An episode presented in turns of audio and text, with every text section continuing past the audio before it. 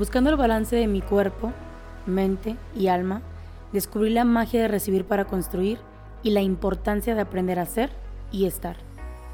Yo sé que la poesía te acaricia el alma, pero cuando yo escribo y alzo mi voz, busco incomodarte la mediocridad sin olvidar hacerlo siempre con humanidad. Querido human being, despabilate.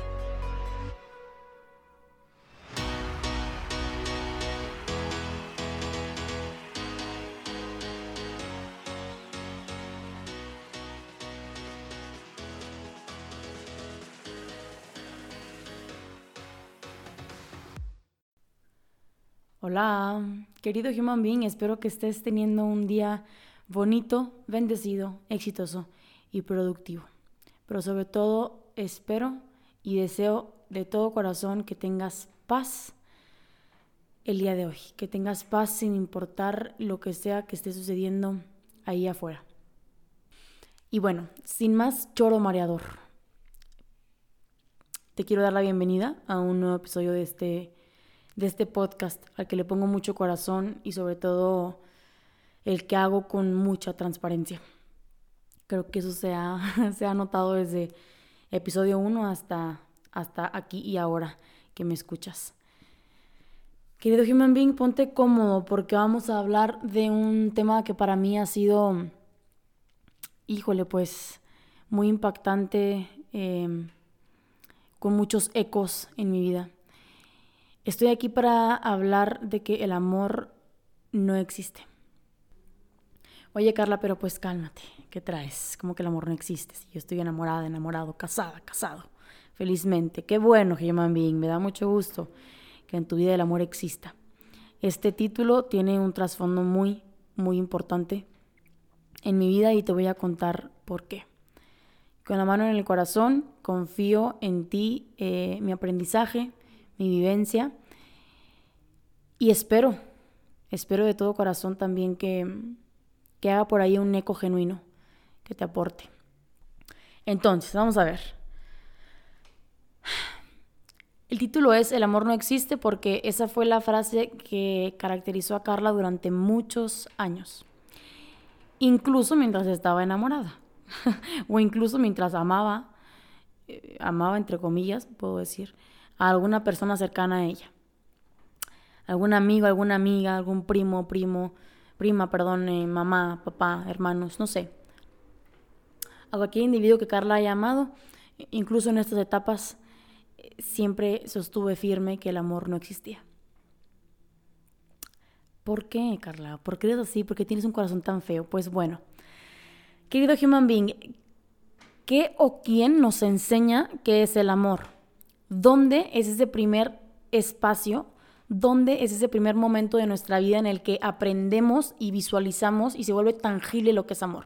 Bueno, pues cuando somos niños, ¿no? Cuando somos niños, este, nuestra primera, nuestro primer encuentro con, con aquella imagen del amor es en casa. Papá, mamá, hermanos, abuelos, tíos, no sé, tu entorno, eh, tu círculo inmediato de personas con el que convives todo el tiempo, esa es la primera eh, etapa, la primera, no sé, el primer ambiente en el que se nos, se nos explica eh, de forma implícita qué es el amor. Entonces, ¿qué pasa cuando eres un niño, una niña, un human being pequeñito y no tienes las herramientas para discernir qué es lo que está padre y lo que no está padre, qué es lo que es sano y qué es lo que no es sano, qué es lo que es prudente, em, pues tolerar, eh, ser empático con el otro y qué es lo que no se debe bajo ninguna circunstancia negociar ni soportar. Pues sucede que aprendes cosas porque somos esponjas y absorbemos lo que estamos escuchando y lo que estamos sintiendo y como somos tan pequeños no, no podemos no podemos hacer esta separación de eso está padre, esto no está padre, esto me va a traer broncas en el futuro, esto no me va a traer broncas en el futuro. Entonces, bueno, en mi caso, eh, el entorno que me enseñó lo que era amor no fue muy estable. Desafortunadamente, eh, el entorno en el que yo me desarrollé cuando era una niña, bueno, no fue nada estable y fue de hecho muy disfuncional. Entonces, ahí entonces no causaba mucho conflicto aparentemente, pero bueno, iba aprendiendo y absorbiendo como la esponja que, que fui de niña, em, actitudes, patrones que no me iban a servir mucho. Ni en el ámbito amoroso de pareja, ni en el ámbito amoroso en cuanto a amistades y a todo lo que tuviera que ver con vínculos afectivos. Pero bueno, continúa la vida y em, siempre estuvo para mí esta parte muy, muy, muy poco clara, muy borrosa, muy distorsionada de lo que era amor. Para mí era muy complicado saber qué era amor y para mí era muy complicado eh, que, aquello que yo veía en la televisión y en, y en no sé, en películas, eh, en libros, en la escuela o incluso en, en familias de mis compañeros, pues no era algo muy afín con lo que yo había aprendido que verdaderamente era el amor. Y ahí empiezan mis crisis existenciales. Así es, intensa desde muy pequeña y, viví con, con esta, ay, no sé, con esta duda, con esa incertidumbre de por qué no me hacía clic lo que yo veía afuera y lo que yo estaba viviendo, como, como amor verdadero, ¿no? La bronca no empieza aquí. La bronca es cuando la esponja deja de absorber y empieza a reproducir aquello que aprendí ahí ahí entonces, aquello que normalicé ahí ahí entonces. Pues los vínculos empiezan a ser un desastre, una cochinada tanto amistades desde secundaria, preparatoria, hasta el primer chavito que me gustó. Em, y bueno, de ahí le seguimos a la relación formal que tuve, formal entre comillas, porque bueno, muy joven. Y, este, y ahí nos vamos desbaratando y haciéndonos varañas. Em, y aquí va a empezar la historia caótica de por qué el amor no existe para Carla Pulido, ¿no? Ahí te va. Bueno, pues el amor no existe porque eh, lo que yo vi como amor me parecía poco suficiente, me parecía dañino, me parecía un poco, un poco mucho, muy tóxico. Em, y al yo intentar amar de esta forma en la que aprendí a amar, pues no me estaba funcionando. Y entonces yo dije, esto no existe, esto es una farsa, me dieron gato por liebre y esto no está funcionando, ¿no? Em, creí yo que, que, tenía la edad suficiente para haber procesado lo que sucedió en mi familia y ahora entiendo grabando este podcast que no. Em, mis papás se separaron cuando yo era muy chiquita todavía. Yo me sentía muy adulta, autosuficiente, madura. Y pues no, era muy chiquita y entonces todo se volvió todavía más incierto, todavía más torcido, todavía más tóxico.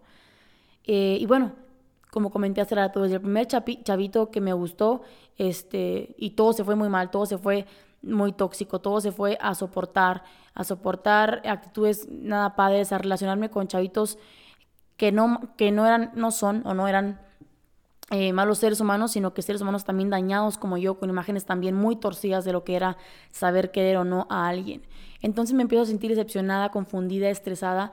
Y para empezar, pues bueno, con todo el proceso que se estaba viviendo en casa y con todo el proceso que se vivió a lo largo de mi infancia, de mi, eh, no sé, adolescencia y ahora medio adulta, este, pues claro que no había una buena autoestima. Y como no había una buena autoestima, no me quería a mí misma. Desde ahí vamos mal, desde ahí el amor no existía. Desde ahí Carla no estaba siendo amada, por ende no podía amar. No puedes dar aquello que no tienes. Si yo traigo 50 pesos, no te puedo prestar 300, estamos de acuerdo. Sería eso hasta un poco creepy que yo traigo 50 y te puedo prestar 300. Pues ¿cómo haces eso? Pues es imposible.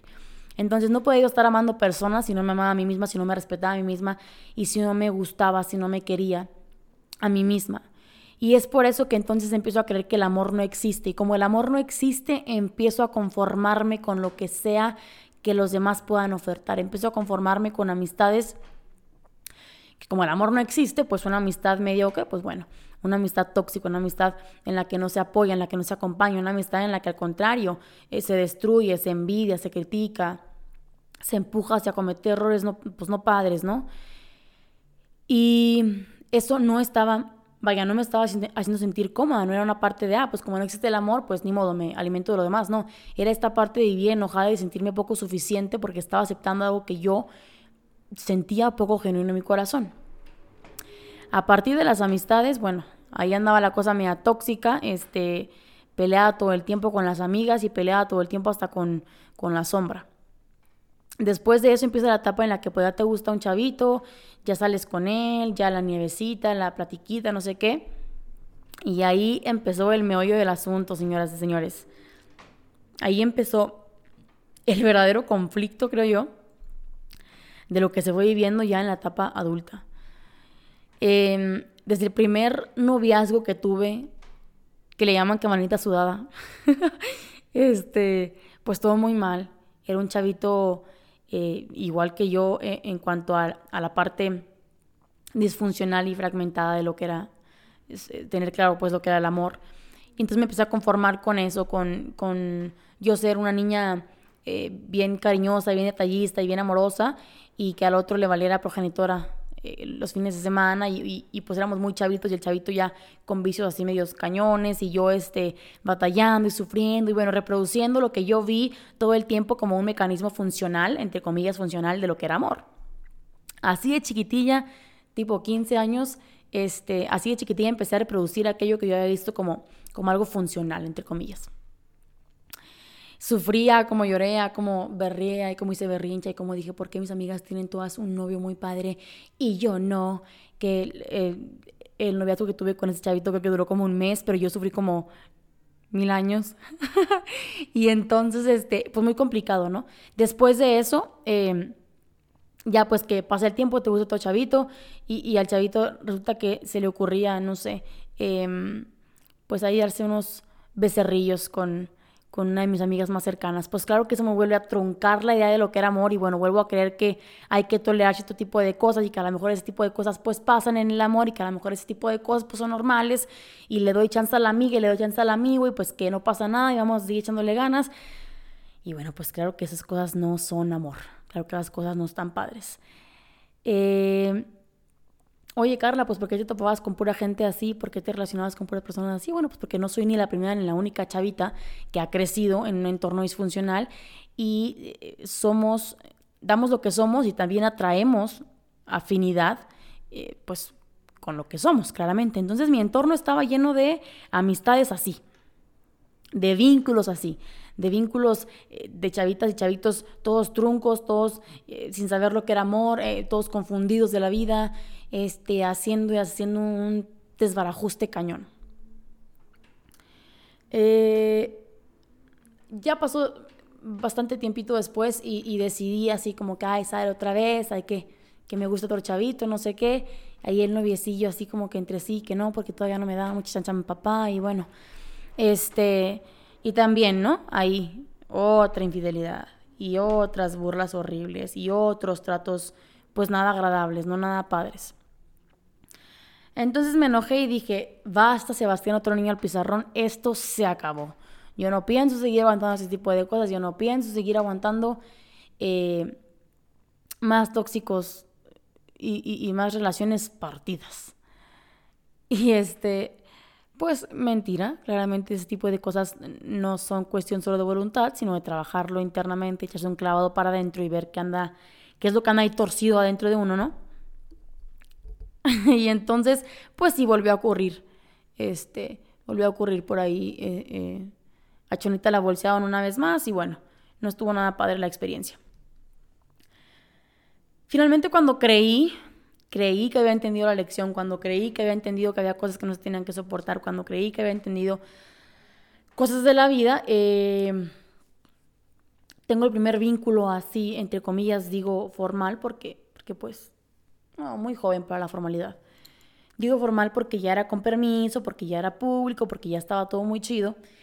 Y resulta que, parece ser que todo va funcionando bien, que parece ser que muy padre, con focos rojísimos, eh, pero yo ignorándolos, claro que sí, porque, porque el amor, lejos de darme gafas que me dieran así alta resolución, pues me dieron, me dio una, una bandita que me puse en los ojos y así empecé a caminar, con los ojos cerrados, como dijo la canción. Y, y la bronca ya de, la experiencia en un ámbito más serio, a una edad eh, pues ya un poco más avanzada y, y, con situaciones un poco más fuertes, más subidas de tono, pues eh, se puso, o sea, se puso complicado porque porque ya no es que, ay, el chavito que me gusta y, de repente le hablaba y de repente no, ya es una pareja con la que convivo todo el tiempo, una pareja con la que comparto amistades, eh, actividades, eh, tiempo, vida, ¿no? Eh, ya, se, ya se vuelve entonces algo más mm, impactante para tu vida, ya se vuelve algo más detonante para tu vida, para tu autoestima, para tus proyectos, tu estabilidad emocional. Este vínculo me dejó muchísimas cosas muy buenas por las que voy a estar agradecida eh, pues mientras, mientras mi madurez y mi vida me den para ello. Pero también debo admitir que, híjole, la esponjita aprendió a imitar de tal forma que perfectamente me podían haber contratado en Hollywood si hubiera sido este el objetivo. Imité también el papel de, del amor que yo había visto y con el que yo había crecido. Entonces, este individuo con el que cruzo y comparto vida y camino un tiempo, pues venía yo pensé que cojeando, si no del mismo pie, pues sí del otro. Y finalmente cojear, pues es cojear, ¿no? Este, y ahí empezamos a reproducir esta historia rara, esa historia trunca, esa historia que traíamos así media distorsionada de lo que, de lo que era saber querer y de lo que era saber, este, pues, respetar y cuidar al otro, ¿no? Eh, uno desde el machismo y otra desde el apego cañoncísimo que traía. Y, se empieza a volver todo, todo, excepto, eh, excepto, pues, sano, ¿no? Estable. Se puso tan mal la experiencia y para mí fue tan desagradable el desenlace de la historia, cómo se fueron dando las cosas, cada detalle, cada detalle que hizo que esta historia eh, fracasara, entre comillas, fue tan desagradable, dejó un sabor tan amargo en mi boca que entonces tomé como bandera la frase de el amor no existe. El amor no existe y esto es mercadotecnia y esto que platica la gente es mentira. Porque yo ni en casa lo viví, eh, ni en experiencias personales lo viví y en mi entorno yo veo relaciones muy dañadas y relaciones muy tóxicas y relaciones pues que está cañón la verdad. Entonces se volvió eso mi bandera. Me eché por ahí un, uno o más rounds con personas de que como que no existía el amor y no sé qué. Yo dije, el amor no existe. Y tan el amor no existe fue mi bandera que durante mucho tiempo, como ya mencioné anteriormente, me conformé con aquello que no era amor, pero igual pues por ahí se sentía padre, ¿no? Por ahí me daba momentos pues agradables, por ahí este estaba padre por la anécdota. Entonces se vuelve más cómodo decir o creer y afirmar que el amor no existe y empezar a enrollarte en este tipo de vínculos a medias, fragmentados, carentes, pues mediocres, la verdad, que afrontar la verdad y decir, el amor sí existe, pero el amor requiere de que yo haga un esfuerzo doble y que yo trabaje el doble en mí para que el amor pueda llegar a mí y que yo pueda vivirlo de la forma que verdaderamente es. Es decir, el amor ahí afuera sí existe, si hay personas buenas, si hay vínculos sanos, genuinos esperando por ser vividos, pero para eso yo tengo que estar preparada, para eso yo tengo que estar pues sanada, trabajada interiormente, para yo poder estar a la altura de un amor genuino, de un amor real. Pero entonces, como hay que hacer un clavado para adentro y como hay que hacer ahí un trabajo de introspección, retrospección, pues claro que lo más cómodo era decir, el amor no existe y como el amor no existe, pues me ando aquí en la cochinada, pues me ando aquí en los vínculos que no están padres, pues me ando aquí en los vínculos que son carentes, en los vínculos en los que puedo ser yo tóxico, en los vínculos en los que puedo pelear y gritar y berrear y celar y no hay bronca porque pues ese es el mecanismo que traemos, ¿no? Eh, es como cuando sabemos que hay oportunidades más grandes de trabajo, de superación personal ahí afuera, pero es más fácil decir, no, es que el país no da oportunidades. Pues sí, pero ¿qué estás haciendo tú? ¿Cuántas veces vas a tocar puertas? ¿Cuántas veces vas y buscas ese empleo? ¿Cuántas veces vas y buscas esa oportunidad de crecer, de aprender y de superarte? Pues nunca, porque es más fácil culpar al sistema y decir que el amor no existe y que el trabajo no está y que el empleo no sale y que el sueldo también está como muy carente, a yo decir, a ver, a ver, traigo las herramientas, puedo hacerlo, puedo trabajar en ello, ¿no? Prácticamente eso fue lo que Carla Pulido hizo, decir que el amor no existía, mantenerse bien firme en esa bandera, ondearla eh, con toda la injundia posible y pues bueno, navegar con, con bandera del amor no existe y también con bandera de, víctima, ¿no? Y, y, enojada con la vida porque a mí no me tocaba vivir esa cosa padre, ni en la familia, ni en las amistades, ni en los noviazgos, ni en nada de lo demás. No me di cuenta que eh, no es responsabilidad del otro demostrarme que el amor existe. El amor tenía que estar en mí antes de yo intentar amar a alguien más. El amor tenía que estar adentro de Carla Pulido para que Carla Pulido pudiera darle ese amor a alguien más, para que Carla Pulido pudiera hacer que algo más funcionara. Y no solamente Carla, sino el amigo, la amiga, el novio también, ¿no? O sea, tenía que haber esta herramienta adentro para que se pudiera reproducir y por tanto ser espejo en el otro. Pero pues, ¿qué estaba pasando? Carla no traía amor, Carla no traía autoestima y el primer amor que debes tener es el propio, el interno, el tuyo, el personal, para que entonces puedas tú eh, no buscar, coincidir, conectar, empatizar ser, ser compatible con este otro amor externo, con esta amistad sana, con este vínculo en casa sano, con este vínculo con tu pareja sano. Pero si no lo traes, pues bueno, estás buscando algo que no tienes y vuelvo al ejemplo, no te puedo prestar 300 pesos si traigo solo 50 en la bolsa. Era algo absurdo. Y yo nada más traía 50, pero yo sí quería que el resto me diera 500 mil. Y no hablo de dinero precisamente, eh, y es obvio que estamos hablando de recursos emocionales, ¿no? Yo quería que me dieran mucho más de lo que yo estaba siendo capaz de dar. Y no se trata de que si yo doy, tú me das, sino de que yo no estaba preparada para recibir aquello que yo pedía. Por tanto, me estaba relacionando con personas que no son malas, sino que traen también una idea torcida de lo que es amor. Y bueno, que se crea un entorno en el que decimos que no hay amor, que no existe el amor.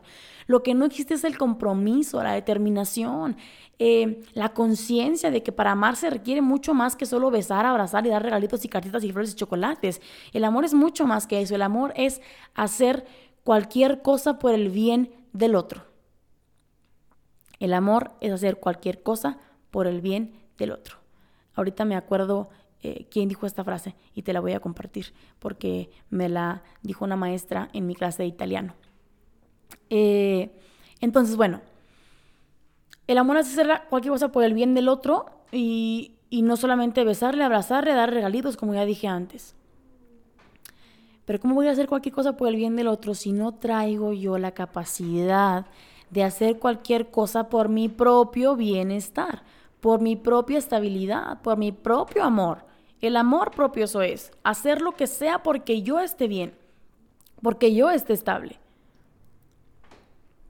¿No? Entonces, ahora, Vamos a ver. Es que el amor no existe este, pero de todas maneras me ando enamorando. O sea, el amor no existe, pero de todas maneras yo bien padre con mi novio, bien padre con las amigas y mientras la liga no truene, pues vamos a ver qué sale. Pero el amor no existe. Y voy reproduciendo esta frase. Mi entorno la va reproduciendo.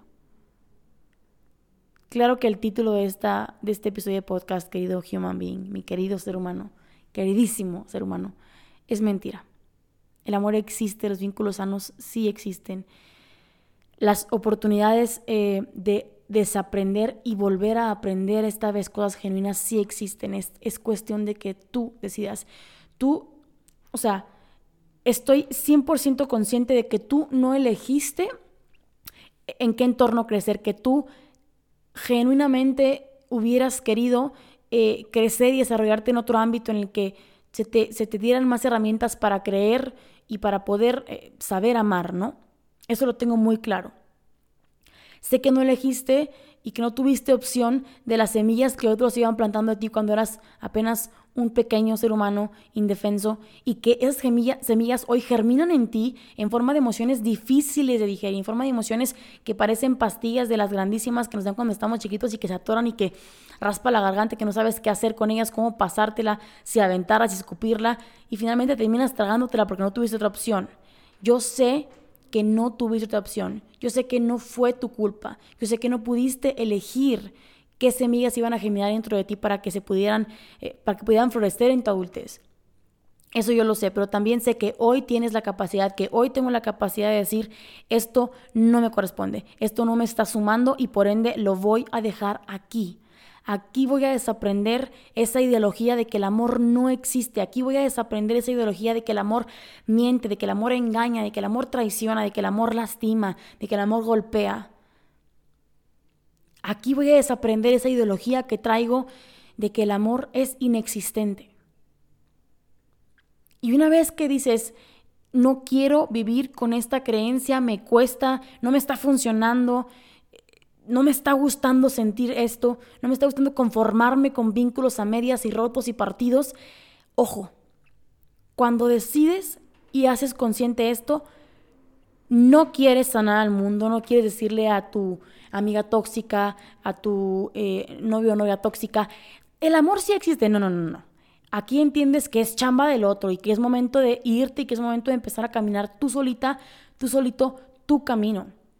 Aquí se entiende, querido human being, que es momento de empezar el camino de sanar, de sanar esta imagen errónea de lo que es amor y de poder darte la oportunidad de vivirlo allá afuera, de vivir un vínculo, una amistad, una relación, relación con tu familia, una relación amorosa sana, estable y no, no como un cuento de hadas, eso es aburrido, el amor, el amor no es eso, el amor no es siempre jiji jajaja, no, el amor es fortaleza, determinación, decisión, constancia, lealtad, eso es el amor.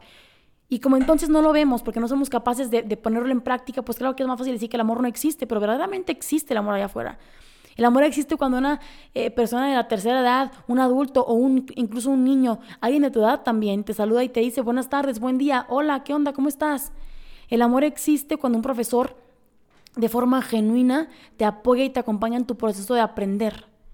El amor existe cuando tu abuelo te abraza, el amor existe cuando tu mamá hace de comer, el amor existe cuando aquella persona eh, rompe ese vínculo de toxicidad porque se ama y porque sabe que fue suficiente que fue suficiente penitencia y que es momento de darse una segunda oportunidad. El amor existe cuando dices te amo, pero no estamos funcionando. Eso es amor. El amor no es aferrarse, el amor no es eh, ser un ancla para el otro, el amor es ser trampolín, el amor es sonreírle al otro, el amor es llorar, pero saber que las lágrimas no vienen con la agonía, sino con el sanar, el purgarse, el crecer, el perdonar, el reconciliarse. Pero para poder amar hay que entender que hay cosas que no se pueden negociar, hay cosas que no se deben de negociar. Tus límites no se deben de negociar. Porque una vez que los negocias, lo que estás haciendo es abandonarte y el amor no es abandonarte. El amor no es... Una cosa es que des tu amor otra cosa es que te abandones en el amor. Que te abandones porque otro se quede, que te abandones porque otro te quiera, que te abandones para que otro te respete y para que otro te apruebe. Eso no es amor. Y por eso vivimos frustrados y enojados en una, en una etapa en la que creemos, los jóvenes creemos, y bueno, también los adultos creemos que, que, que el amor es eso, que el amor es pues lo que me alcanza. Para eso me alcanzó, pues ni modo, y si quieres, y si no, vete a la madre, bla, bla, bla, bla, bla. Y pues te engañé, pero pues también tú te pones no sé cómo, ¿no? Y, y, pues sí, el amor es esto, pero pues ya te doy, te compenso con flores la madriza que te puse ayer. No, el amor no es eso. Y por eso los jóvenes, aún enamorados, aún casados, aún con hijos, seguimos creyendo muy en el fondo que el amor no existe. Porque hemos estado conformándonos con vínculos que no son genuinos, con vínculos que no nos están sumando, que lejos de sumar te restan. Te restan y te dividen y te parten en mil pedazos, pero no lo hacen porque tú eres la víctima, lo hacen porque tú te victimizas, porque yo, Carla Pulido, me victimicé a que el amor no existía, porque entonces tengo papás divorciados, el ámbito fue muy duro, fue muy inestable, fue, fue muy eh, fragmentada la imagen del amor, ¿no? Fue disfuncional eh, el mecanismo de amar. Y pues para Carla es mucho más común decir que el amor no existe y empezar a nadar en la mediocridad y empezar a nadar en la miseria emocional y en los vínculos que abundan, en los vínculos tóxicos, que decir, esto no es amor. Y no me tocó vivir, no me tocó que me lo dieran cuando era pequeña, no me tocó que me enseñaran una estructura sana, bueno, pero puedo construirla. Entonces, querido human being, el día de hoy espero, espero de todo corazón que lejos de que recibas eh, chocolates, flores, blusas, perfumes, eh, coches, anillos de compromiso, espero que lejos de que recibas todo eso, en tu corazón, en tu corazón abunde verdadera y genuinamente la tranquilidad de saber que todos los días los vínculos en los que estás, estás, díganse amistosos, amorosos, familiares, te están regalando paz, te están regalando respeto, te están regalando lealtad, exclusividad. Querido ser humano, espero que este día para ti sea importante y sea feliz más allá de la mercadotecnia, más allá de los regalos físicos, materiales, que sea un día en el que sepas que estás viviendo con tranquilidad, con tranquilidad el arduo camino de construir un amor real. Espero de todo corazón que ese sea el regalo más genuino que recibas el día de hoy, porque eso es amar. Amar es tener paz. Amar es poder irte a dormir sabiendo que el otro te quiere, te respeta, sabiendo que tu amistad te acompaña, te apoya, que es un soporte para tus sueños, que te impulsa, que tu familia te quiere y que te respeta, que respeta tus límites porque tú los estableciste. Eso es el amor. El amor se da solamente, solamente después de que tú decides que es momento de empezar a amarte, después de que tú decides que es momento de empezar a soportar y comienzas a empatizar, claro que sí, a comprender, a ser tolerante, pero nunca a soportar. El amor no soporta. No soporta nada, el amor no se queda después de gritos, el amor no se queda después de engaños, el amor no se queda. Porque el amor sabe que vale y merece mucho más que cosas a medias. Porque el amor sabe y merece que merece mucho más que maltrato, que merece mucho más que intentos mediocres de ser amado. El amor sabe de lo que está hecho. Y por eso, y solo por eso, no permite ser visto por cualquiera, sino por aquellos que se atreven a amar, que se atreven a tomar el riesgo y a estar a la altura de lo que es amor. Querido ser humano, me voy a despedir con esto. Espero que tengas un día bonito, bendecido, exitoso y productivo. Te quiero, te quiero porque me escuchas, te quiero porque lo intentas, te quiero porque luchas y te quiero porque coincidimos, porque estamos aquí a través de la pantalla compartiendo, platicando, de corazón a corazón. Te mando un abrazo fuerte y un beso tronado. Cuídate. ¿Ok? Ok.